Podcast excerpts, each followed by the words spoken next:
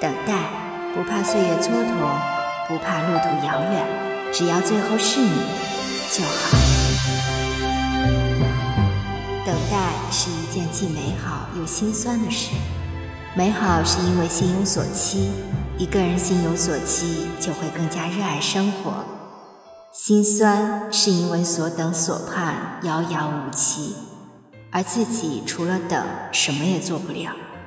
就像《神雕侠侣》中，杨过等了小龙女十六年，在这十六年里，他怀揣着与她重逢的梦想，积极面对生活，不仅练就了一身好本领，还扬名立万，成了神雕大侠。他一直苦苦等待，既坚定又没有一点把握。他憧憬着重逢的美好，心中如有花开，可思念的痛苦又那么真切，如冰刀扎在心上。他不愿放弃，哪怕只有一丝丝的希望，也要一直等下去。十六年，他就这么苦苦等待着。然而，到了约定的日子，心心念念的人始终没有出现。那一刻，他彻底绝望。纵身跳入了悬崖，在他跳下去的那一刻，是真的万念俱灰，不想再独活于世了。之后的重逢完全在他的意料之外，只能算是上天对他的眷顾。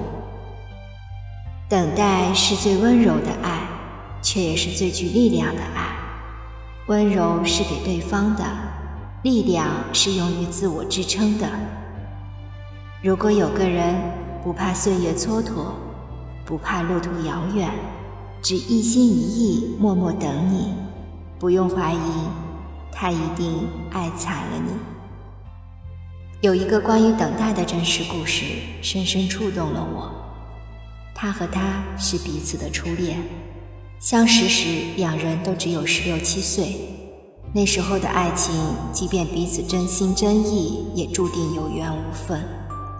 毕竟他们太年轻了，双方父母都强烈反对，认为这简直是自毁前程。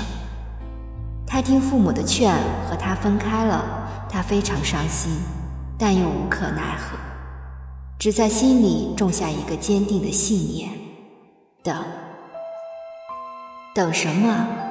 等他们长大，等他们独立自由，到那时再把他追回来。然而，时间改变了很多东西。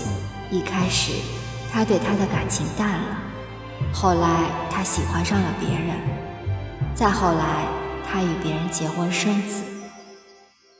期间，他不是没有争取过，但他说，他们之间只是一场不成熟的早恋。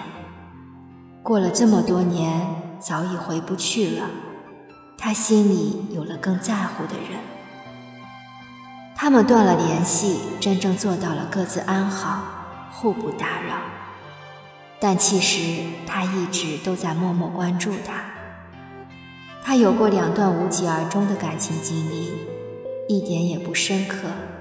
开始和结束都很草率。在他心里，她永远是他这辈子最爱的女人。后来她丈夫有了外遇，她眼里不容沙，果断离了婚。自己带着才三岁多的孩子生活。他听说这件事情后，立马开车到他家求复合。他几乎是死皮赖脸、死缠烂打的追她，一再表示会把他的孩子当成自己的孩子来养。他说，他等了他十年了，不想再等了。他的手机屏保一直都是他十几岁时的照片，他真的很爱很爱他。去年他们重新走到了一起，很快就领了证。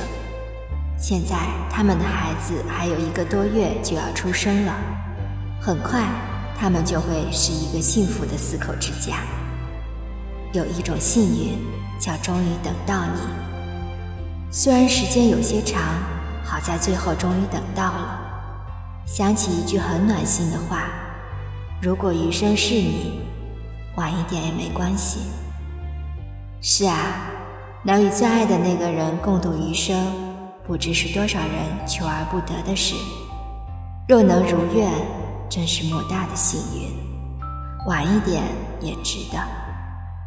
只是，并非所有的等待都能如愿以偿，这需要天时地利人和各种条件都分毫不差，否则就只剩下孤独的惆怅了。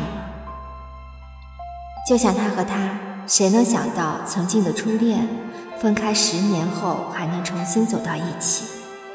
如果小说这么写，恐怕都会有人说不现实，好假，哪有这么痴情的男人？等了一个女人十年，还心甘情愿帮她养孩子？对此，我只能说，世间百态，很多的不可能、不现实，也许正在我们不知道的地方上演。与其惊讶质疑，不如相信美好，真诚祝福。张小娴说：“有些人注定是等待别人的，有些人是注定被人等的。所以，我想问一问，你有没有在等什么人，或者有没有人在等你？